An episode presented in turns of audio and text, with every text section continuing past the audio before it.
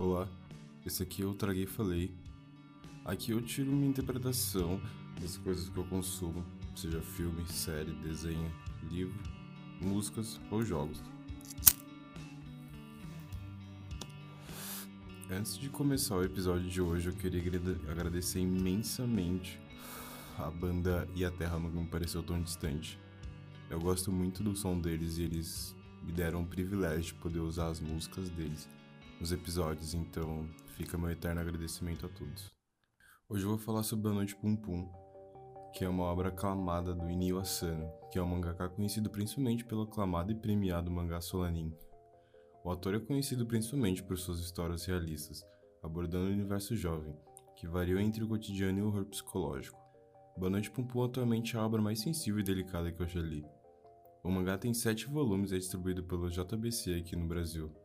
Ao longo dos sete volumes, vamos acompanhando a trajetória de vida de Pum Pum Nodeira. Um dos pontos mais curiosos da obra é que Pum Pum e sua família são descritos como passarinhos, enquanto todos os outros personagens são naturalmente humanos. Pum Pum e seus pais não são de fato pássaros. Acredito que Asano quis demonstrar nesse traço simples de Pum Pum algo inocente, pequeno e sensível no personagem. Esse traço simples gera momentos extremamente brilhantes na narrativa, em que é possível você sentir exatamente o que Pum Pum estava sentindo só de olhar sua expressão facial. Esse é o tipo de obra que você vai se identificar em várias partes, principalmente no primeiro volume, onde mostra Pum Pum na infância. Logo nas primeiras páginas você já percebe que ele é uma criança sensível e tímida, tendo dificuldade de se comunicar com os amigos, principalmente com seus pais. Tony sua vida muda a partir do momento em que sua nova colega de classe, Aiko, é apresentada. É amor à primeira vista.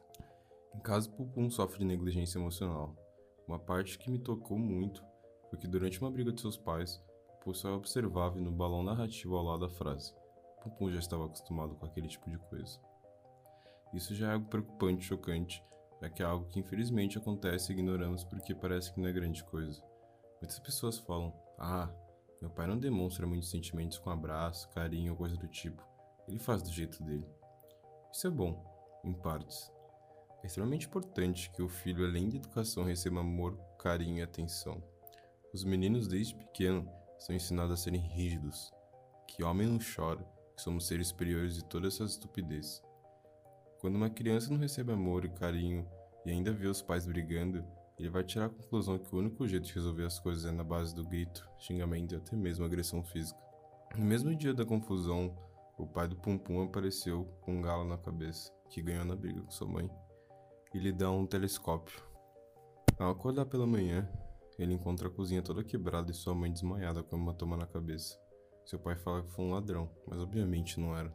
Era mais uma agressão devido à briga do dia anterior. E meia a toda bagunça na sua vida, seja seus pais, sua inocência ou falta de controle emocional, ele se apega rapidamente a Aiko. Já que ele é uma criança com falta de amor e carinho, ele acaba se pegando a primeira oportunidade de receber isso tudo.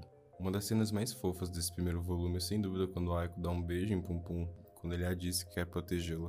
Com tudo isso acontecendo logo nas primeiras 30 páginas, somos apresentados a um dos personagens mais importantes e que para mim é o personagem secundário que tem um desenvolvimento absurdo extremamente importante na história.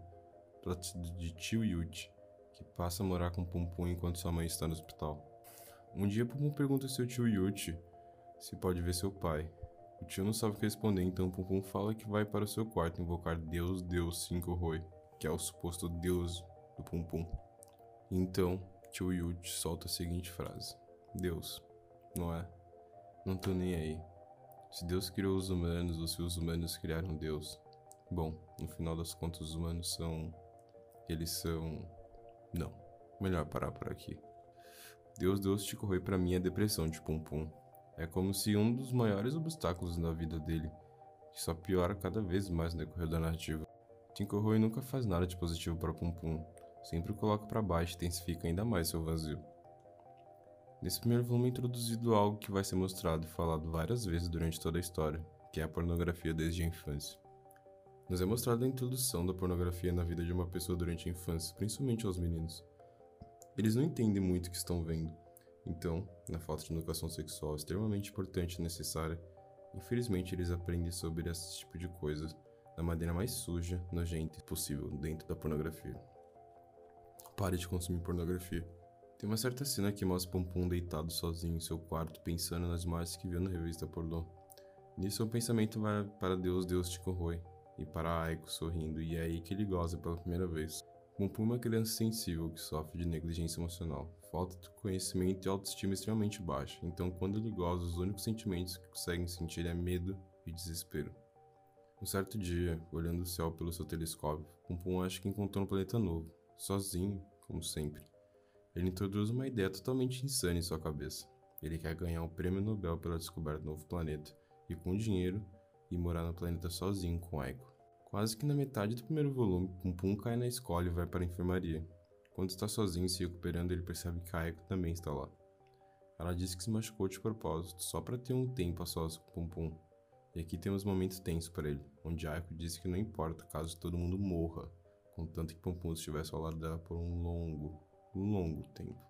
Ele não sabe o que sentir aqui por conta da pressão, mas no final do diálogo mostra que ele sentiu medo. Medo de decepcionar Aiko.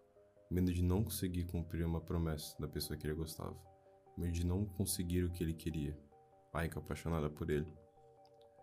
Boa Noite Pum é uma obra com milhões de reflexões de vida. Em uma determinada parte onde Pum e seus amigos estão assistindo a pornografia, aparece uma gravação por cima do filme de um homem falando que matou os pais por amor. Na mensagem ele reflete sobre a felicidade dizendo: Mesmo que aparentemente sejamos felizes, será que essa felicidade não é apenas uma fachada? doenças, acidente, catástrofes naturais e humanas, traição. Será que se agarrar a uma pequena felicidade e esperança que podem ruir a qualquer momento é realmente o caminho para a felicidade? Essa reflexão só me faz pensar somente uma coisa: niilismo. Ichigo Yuji é o personagem que pode ser considerado o niilista da obra. O niilismo é uma corrente filosófica que acredita no vazio. O conceito está pautado na subjetividade do ser, onde não existe nenhuma fundamentação metafísica para a existência humana. Ou seja, não há verdades absolutas que alicerçam as tradições. O niilismo divide bastante opinião de estudiosos. Para alguns, é um termo negativo, pessimista, associado à destruição, anarquia e negação de todos os princípios sociais, políticos e religiosos. Já para outros estudiosos, a essência do conceito, se observada de maneira mais minuciosa, pode se levar à libertação do ser humano. Durante o mangá todo, eu anotei certo niilismo em Chiyuchi, como na parte que ele diz: Acho que a verdadeira liberdade só se consegue em troca da determinação de abandonar tudo. Mas não acho que a verdadeira felicidade se encontra além dessa liberdade. Afinal, felicidade é um momento e não algo eterno. As pessoas são umas perdidas na vida que buscam continuamente por uma verdade que não existe. Ele nega absolutamente tudo e se sente feliz e orgulhoso por isso. Voltando para o Pum Pum, temos uma certa confusão envolvendo ele e Aiko, onde mostra nosso passarinho correndo atrás dela enquanto a mesma está fugindo e chorando. Ao se encontrarem, Aiko fala que Pum Pum mentiu para ela a respeito de onde ele morava, e por conta disso não confiava mais nele. Ela disse que quer ir para Kagoshima porque lá ninguém a conhece e ela quer ficar sozinha. Durante o diálogo, Pum Pum agarra Aiko e promete a ela que vai para Kagoshima com ela. Ela gosta da ideia e confia em Pum Pum mas disse que se ele a decepcionasse novamente, o mataria. Pompom de primeiro não tem noção da tremenda responsabilidade que teve ao prometer isso. Não tem noção também que essa promessa vai afetá-lo para sempre. Certo dia, Pompom e seus amigos e Aiko vão a uma fábrica abandonada encontrar fantasmas e uma grande quantia em dinheiro. Lá percebemos o tanto de pressão que Pompom sofre de si mesmo, onde ele foi capaz de ignorar o medo que estava sentindo na fábrica e forçou a si mesmo a ficar, pois tinha feito uma promessa a Aiko. Segundo ele, se Aiko queria algo, ele tinha que fazer. Por conta de um incêndio, o prédio começa a desabar. Pumpum e Aiko caem e ela acaba desmaiando. Aqui ele pensou que iria morrer e viu sua vida passando em sua frente rapidamente. As promessas feitas a Aiko, encontrar sua mãe desmaiada no chão enquanto o pai falava que foi um ladrão, o relacionamento conturbado e apático dos pais, momentos com os amigos. Pum Pum achou que os humanos não podem enterrar os sentimentos de solidão por completo. Se, por mais que as pessoas busquem umas às outras e se machuquem, não forem capazes de compreender completamente em que devem acreditar. Ao acordar do desmaio, ele sentiu vontade de chorar pela pressão da promessa que fez a Aiko de ir a Kagoshima com ela. Após esse acontecimento, o leitor é levado para o hospital onde a mãe de Pompum estava se recuperando da agressão do marido. Lá ela diz não querer sair do hospital, segundo ela, não gosto de crianças e nem quero voltar. Pompum estava confuso, Sentia raiva de si mesmo por se sentir assim, perdido, mesmo sabendo que isso não resolveria nada. Ele colocou um peso muito grande em suas costas com as promessas feitas a Aiko e isso está sendo extremamente difícil. Ao pensar nisso, ele se sente solitário. Por que tem que ser morto só por quebrar uma promessa? Um dia, um de seus amigos vai se mudar para outra cidade com isso Pum em a bicicleta do amigo e decide ir a Kagoshima com Aiko, pedalando. No dia em que sua mãe receberia alta, ela se joga da escada de emergência só para não voltar para casa. Ao receber a ligação do hospital, tio Yuji pega Pum a força e entra em um táxi com ele rumo ao hospital. O problema é que esse é o mesmo dia de encontro entre Pum e Aiko, para que eles fossem embora, como ele tinha prometido. Pum só teve um sentimento no ir para Kagoshima com Aiko. Alívio. Até então, pouco tinha se mostrado sobre os pais de Pum, principalmente sobre sua mãe. Durante a ida para o hospital, Tio Yuji fala sobre a irmã, Pum Pum, e aqui podemos ter um ótimo resumo sobre a vida de sua mãe. Ele, Tio Yuji, fala que a irmã é uma pessoa complicada, que no passado ela trancou a faculdade seu para viajar, que segundo ela foi uma viagem para descobrir liberdade e felicidade.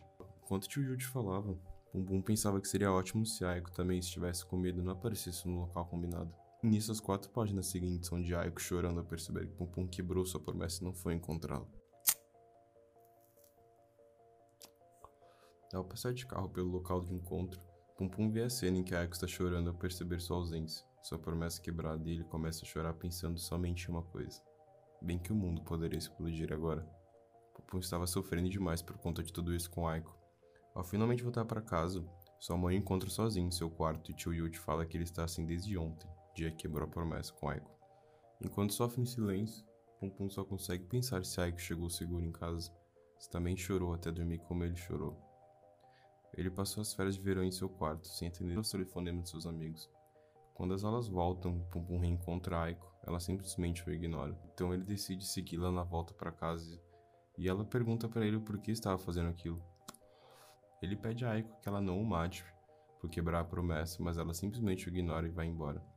A cena aqui seguinte é simplesmente um vazio preto com, a seguinte frase: Mas por mais que chorasse, continuava sozinho no mundo, diz o narrador enquanto Pum Pum voltava chorando para casa. Algumas semanas se passam e um certo dia seu pai estava esperando a saída do colégio. Ele fala que vai aos Estados Unidos porque foi selecionado como piloto da NASA, mas não passa de uma simples mentira e Pum sabia disso. Ele estava tão triste e vazio que ao ouvir seu pai se despedindo e falando eu te amo, ele simplesmente vira as costas e vai embora para chorar em casa. Roy aparece um dia quando Pum Pum estava fugindo de casa e o narrador simplesmente solta a frase ninguém compreende seus sentimentos.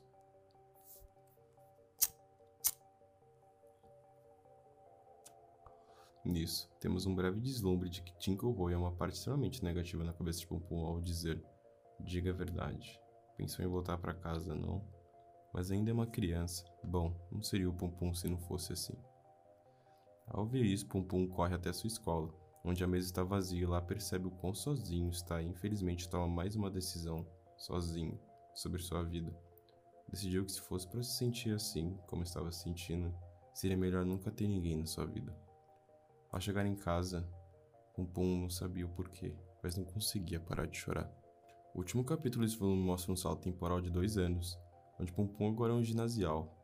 Em uma conversa entre Tio e Uchi, o advogado da sua irmã, que agora é seu amigo, ele solta o seguinte comentário.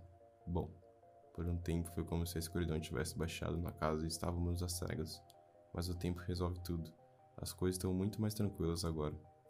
Só não sabe ele que a escuridão do seu sobrinho está apenas no começo, pois durante esses dois anos, Pum não trocou uma palavra com Aiko. E o pior, ele ainda gostava dela.